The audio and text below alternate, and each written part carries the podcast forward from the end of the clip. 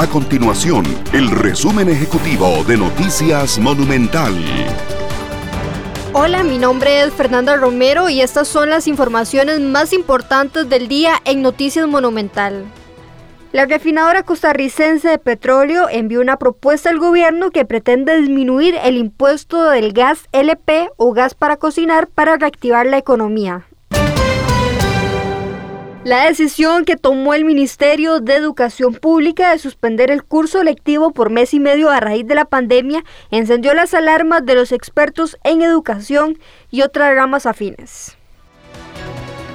Estas y otras informaciones usted las puede encontrar en nuestro sitio web www.monumental.co.cr. Nuestro compromiso es mantener a Costa Rica informada. Esto fue el resumen ejecutivo de Noticias Monumental.